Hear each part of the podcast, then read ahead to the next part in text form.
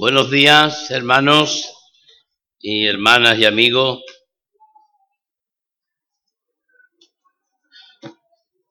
Desde el año pasado no nos veíamos por aquí y como sería perceptivo eh, desearle a todos feliz año 2019, aunque ya estamos en, en el día 19 de enero. Es 20, eso, 20 de enero, 20 de enero. Pero en fin, nunca, nunca es tarde si la dicha es buena, ¿eh? Y como dijera el refrán, nunca es mal año si hay mucho trigo. Me gustaría, hermano, compartir con vosotros algunos pensamientos, algunas ideas que he estado meditando y reflexionando sobre el final del año y el comienzo del nuevo. Y una de las cosas es que a veces estamos tan súper ocupados en tantas cosas que olvidamos realmente qué es lo importante. Si yo te diera ahora mismo un papel y un lápiz y te dijera que apuntara las cosas más importantes de tu vida, seguramente que no llegaría a 10. Podríamos decir que una cosa importante en tu vida es Dios. Tenemos la primera. Podemos decir que una cosa importante en tu vida es la iglesia. Dos. Podríamos decir que una cosa importante en tu vida es tu marido o tu esposa. Tres. Podríamos decir que una cosa importante en tu vida son tus hijos. Cuatro. Podríamos decir que una quinta cosa podía ser tus nietos. Seis, podríamos decir que una cosa importante es tu trabajo. Siete, el resto de tu familia. Y podríamos decir como última, por decir una como última, ocho, la salud. Pero aparte de todo esto que yo he dicho, en cuántas cosas durante el día estamos tan ocupados que perdemos de vista las cosas importantes. ¿Cuánto tiempo está la esposa dedicada a las labores de la casa para que la casa esté limpia, esté resplandeciente, la comida esté bien preparada, esté bien lavada la ropa y todo esto. Y a lo mejor, hermanos y hermanas, y que ese orden de prioridades fundamentales nosotros lo pongamos en práctica. Porque se nos puede ir el tiempo como la cigarra cantando, cuando realmente nuestra vida debe ser totalmente distinta. Hay decisiones que nosotros tomamos en la vida que pueden llevarnos a un lugar o a otro. Hay decisiones de la vida cotidiana que tienen una implicación muy simple. Sin embargo, nosotros a veces lo complicamos tanto que hacemos de un grano de arena una montaña.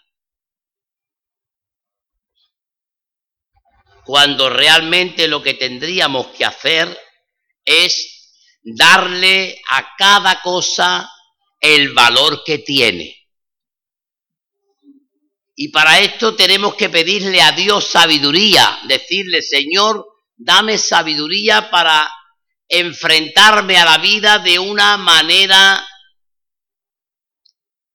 ecuánime, de una manera lógica, de una manera que no me altere ni me haga sentirme aviolentado cuando estoy haciendo esto o aquello, sino dame la capacidad necesaria para yo poder actuar de una forma sabia en cada momento, sabiéndole dedicar a Dios el tiempo que le corresponde, pero también sabiendo dedicarle a mi esposa el tiempo que le corresponde. Que yo sepa dedicarle a mis hijos el tiempo que le corresponde. Hay muchos líderes evangélicos que en el transcurso de los años han visto cómo sus hijos abandonaban las iglesias.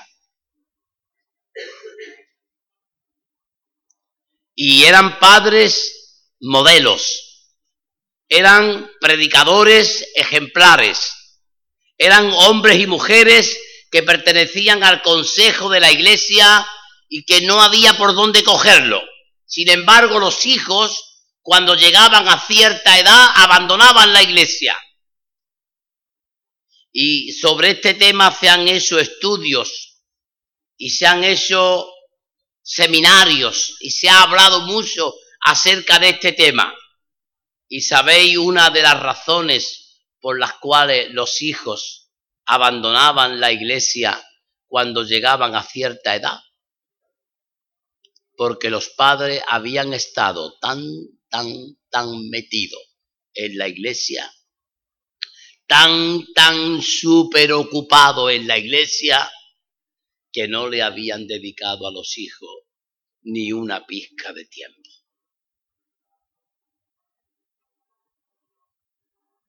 Los hijos, cuando son pequeños, no necesitan tantos regalos, necesitan tiempo de los padres, necesitan tiempo de la familia.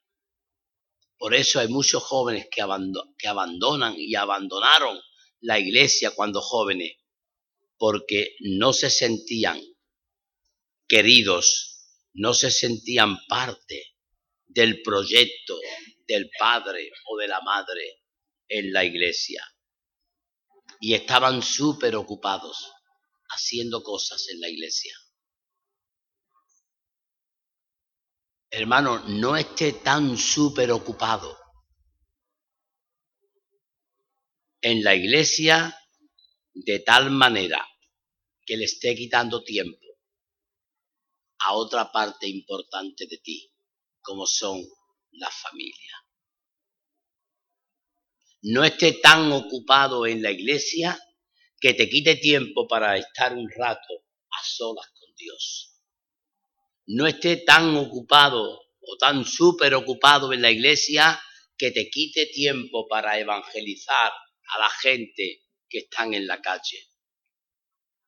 Debemos, hermanos, tomar decisiones valientes y decisiones importantes, porque el mundo en el que vivimos es un mundo de retos. Y según la decisión que nosotros tomemos Así será el resultado que vamos a recibir al trabajo que estemos realizando.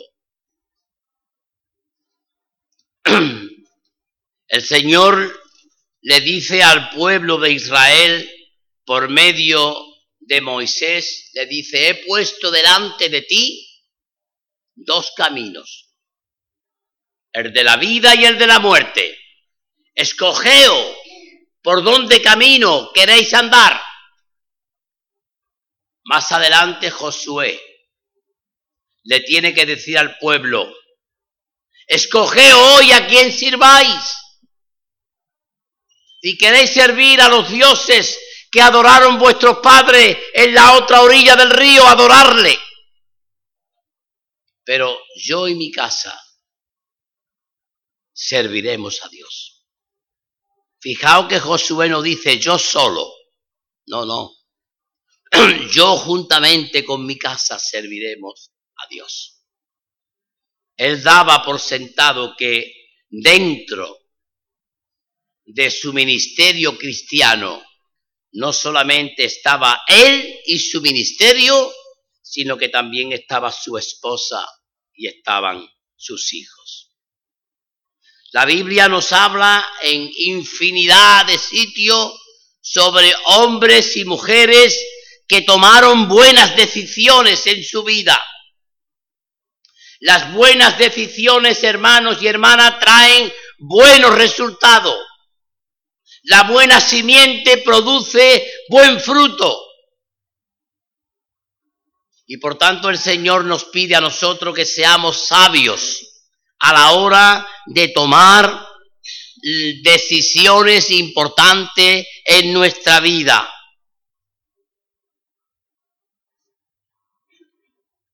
Moisés, cuando ya está viendo que el fin de sus días está llegando, él hace un discurso de despedida delante del pueblo de Israel. Y allí les dice a todos ellos unas palabras que él recibió de Dios y les dice que todo lo que Dios había hecho con ellos durante el tiempo del desierto había sido una manifestación de amor y de poder de Dios para ese pueblo. Y les aconseja Moisés que sirvan a Dios con integridad y en verdad le dice lo siguiente, porque muy cerca de ti está la palabra, y en tu boca y en tu corazón para que la cumpla, porque yo he puesto delante de ti hoy la vida y la muerte, escoge la vida para que vivas. Aquí está una de las claves importantes de tomar buenas decisiones.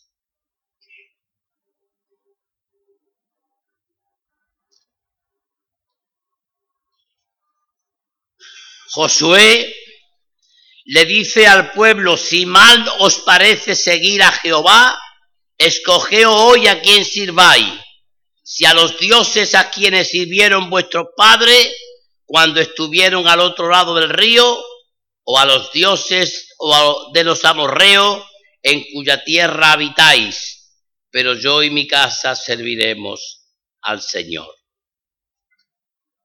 Si le diéramos un repaso a la Biblia, hermanos, desde el principio hasta el fin, comenzando por el libro del Génesis, nos encontraríamos a muchos hombres y a muchas mujeres que tomaron buenas decisiones para su vida. Decisiones que aunque no estuvieron exentas de errores, fueron decisiones importantes que le llevaron a un final feliz. Y podríamos hablar de Abel, podríamos hablar de Noé, podríamos hablar de Abraham, de José, de Moisés, de Pablo, podríamos hablar de tantos y tantos hombres y mujeres que tomaron decisiones importantes en su vida.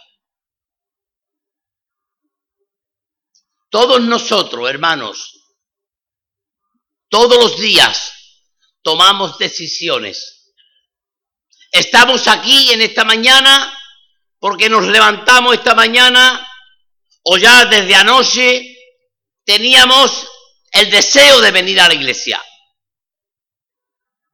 y todos los que estáis aquí, habéis, habéis hecho una buena elección, porque la palabra nos dice cuán hermoso es habitar los hermanos juntos.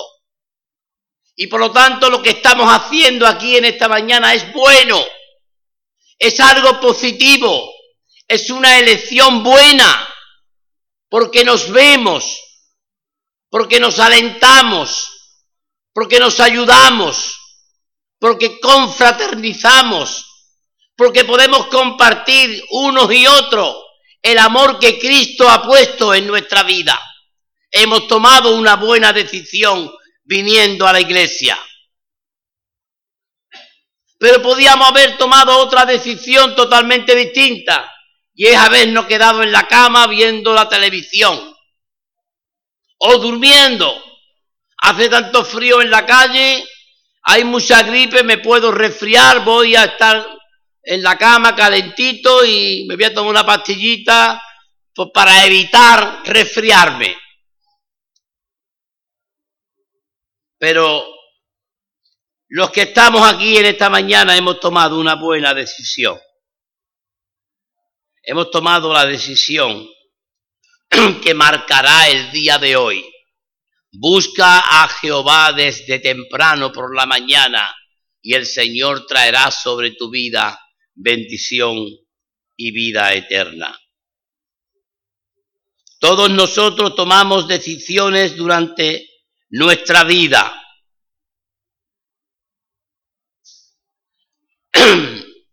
Podemos hoy, al igual que ayer, podemos tomar una decisión hacia un lado o hacia otro. Pero dependiendo de hacia qué lugar tomemos, tendremos una bendición o tendremos otra. Hay en la Biblia, ¿os acordáis que hubo una disputa entre los obreros de Abraham y los obreros de su sobrino Lot? Y os acordáis cuando Abraham le dice a los, mira, pues tú coge y para donde tú tires yo cojo para el otro lado. ¿Os acordáis? Y Lot cogió hacia una llanura que parecía fértil, que parecía buena y que además había dos ciudades. Y seguramente que Lot diría, mira qué bien, he escogido la buena parte. Y los obreros de Abraham y Abraham con todo su ganado tomaron la parte contraria a donde su sobrino lo había cogido. ¿Quién escogió la buena parte? Abraham. Lo cogió una parte que a lo mejor materialmente pudo tener mucha hierba para las, las ovejas y para las cabras y para el ganado. Pero Lot tenía la tentación de aquellos pueblos, Sodoma y Gomorra. Y yo me imagino que lo primeramente pondría la hacienda un poco retirada del pueblo. Pero me imagino también que cada día estaría echando las estacas más cerca del pueblo, hasta que dice la Biblia que vivió dentro del pueblo, vivía dentro. La decisión que tomó Lot le llevó a vivir dentro de donde estaba el pecado. En cambio, Abraham estuvo fuera, estuvo en las llanuras y en los montes, pero no estaba siendo tentado por aquellas dos ciudades que tanto pecado y tanta corrupción estaban viviendo en aquel tiempo.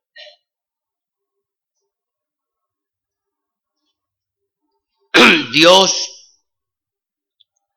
desea que tú y yo, durante este año que se nos presenta por delante, tomemos buenas decisiones. Y yo te aconsejaría, mis hermanos y mis hermanas, yo te aconsejaría que te parara durante un momento, como dice la Biblia, parado en los caminos y preguntar por la senda antigua. Párate un momento y pregúntale a Dios, Señor, lo que yo he hecho en el año 2018 es lo que tú quieres? ¿O tengo que tomar decisiones distintas? Porque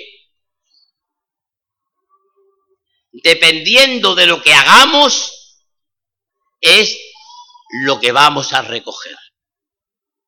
La Biblia es sabia y la palabra de Dios nos dice, todo lo que el hombre sembrare, eso también segará. Y esto es palabra de Dios, hermano. No lo estoy diciendo yo por decirlo. La palabra de Dios así lo dice y enseña. Los cristianos hoy, por tanto, tenemos que tomar decisiones importantes y una de ellas es apartarnos del pecado, apartarnos de toda especie de mal. No hagamos como Lot, no nos vayamos cerca de las ciudades donde está el pecado, sino vayámonos a la otra parte donde está la bendición de Dios. Puede que la otra parte sea más austera, no haya tanto ritmo, no haya tanta juerga, pero vayámonos a la parte donde Dios quiere que nos vayamos. No escojamos el camino de Lot, porque el camino de Lot es perdición. ¿Sabéis lo que le pasó a Lot, verdad? La mujer se convirtió en estatua de sal, las hijas tuvieron relaciones con su padre,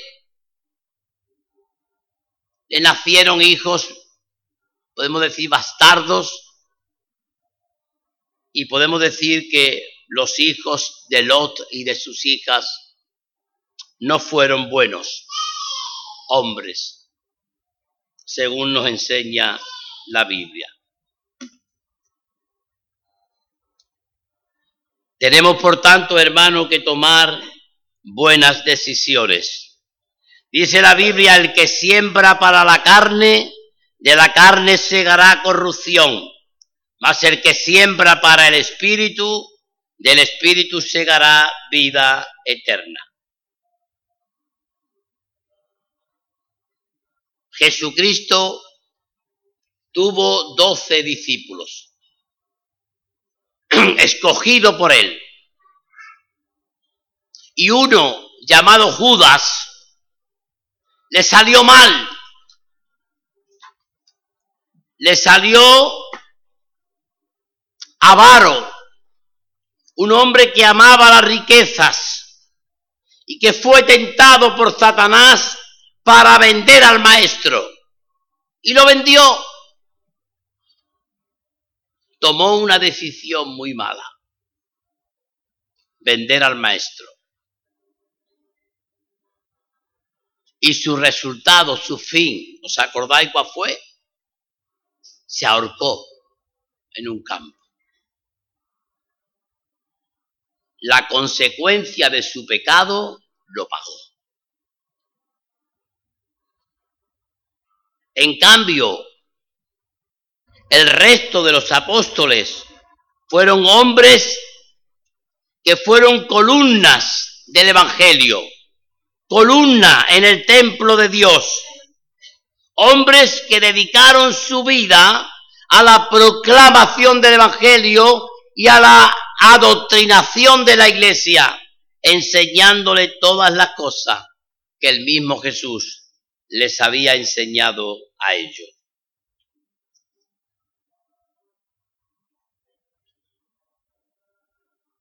Dentro de los apóstoles, uno tomó una decisión equivocada y otro tomó una decisión acertada. Hubo un hombre en la Biblia llamado Pilatos que tomó una decisión equivocada. Cuando Jesús fue prendido en el huerto y es llevado delante de Pilatos, Pilatos se lavó las manos como diciendo, a mí que me dejen tranquilo este problema no es mío y a mí que me dejen tranquilo. Yo me lavo las manos y esto que lo arregle otro. Y Pilatos se lavó las manos. Tomó una decisión equivocada. Soltó a Barrabás y mandó a que se crucificara al maestro.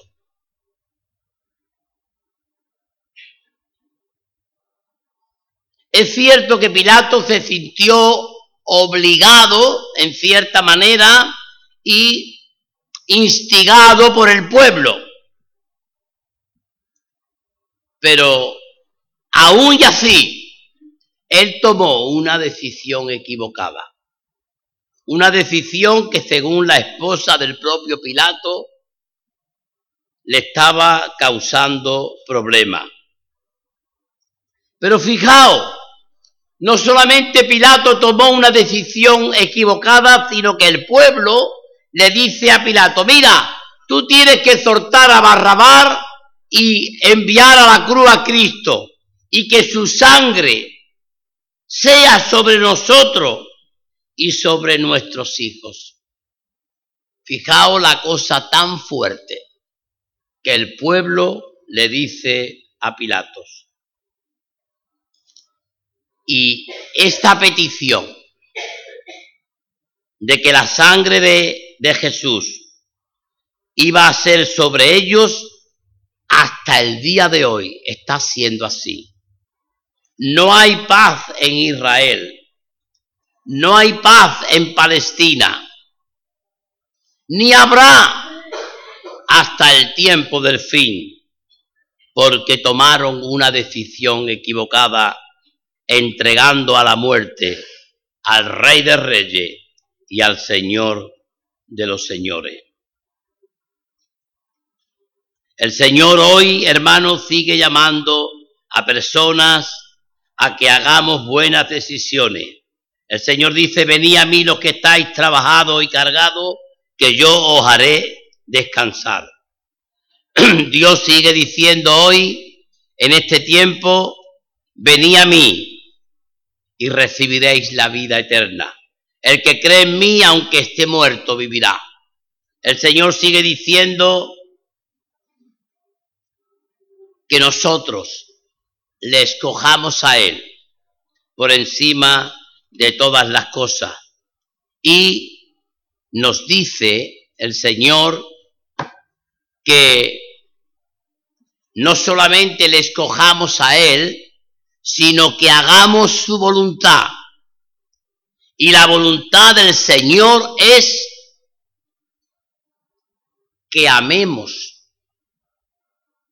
a nuestra familia. La voluntad del Señor es que amemos a nuestros hermanos. La voluntad de Dios es que amemos al pecador, aunque despreciemos el pecado. Hoy como ayer, la palabra de Dios nos sigue diciendo que hagamos buenas elecciones y que tomamos buenas decisiones. Jesús, con su amor, nos sigue animando a que busquemos primero el reino de Dios y su justicia y todas las demás cosas nos serán dadas como una añadidura. Ojalá, hermanos y hermanas, y con esto termino, nosotros podamos ser de los que gritemos en alta voz, de los que digamos que hemos de apartarnos de los baales y de los ídolos paganos y que nosotros servimos a un Dios vivo que vive y reina por los siglos de los siglos, que está en los cielos preparando un lugar para cada uno de nosotros. Dios le dice a Moisés para que le comparta con el pueblo estas palabras. Muy cerca de ti está la palabra, en tu boca y en tu corazón para que la cumpla, porque yo he puesto delante de ti hoy la vida y la muerte, el bien y el mal, porque yo te mando hoy que ames a Jehová tu Dios, que ande en sus caminos y guarde sus mandamientos, sus estatutos y sus decretos, para que vivas y sea multiplicado. Y Jehová tu Dios te bendiga en la tierra en la cual entras a tomar por, posesión de ella. A los cielos y a la tierra llamo hoy por testigo contra vosotros que os he puesto delante la vida y la muerte, la bendición y la maldición. Escoge pues la vida para que viva no solamente tú, sino también toda tu descendencia. Hermanos, las decisiones que tomemos en la vida marcarán nuestro futuro, marcarán nuestra vida y nos hará ser de una manera o de otra. Por tanto, acércate a Jesús y dile al Señor, como le dijo Samuel a la voz que le hablaba en el templo, Señor, habla, que tu siervo escucha. Dejemos que el Señor nos hable y tomemos las mejores decisiones de nuestra vida para hacer siempre el bien dentro de la voluntad perfecta, sabia y admirable de nuestro Dios. Amén.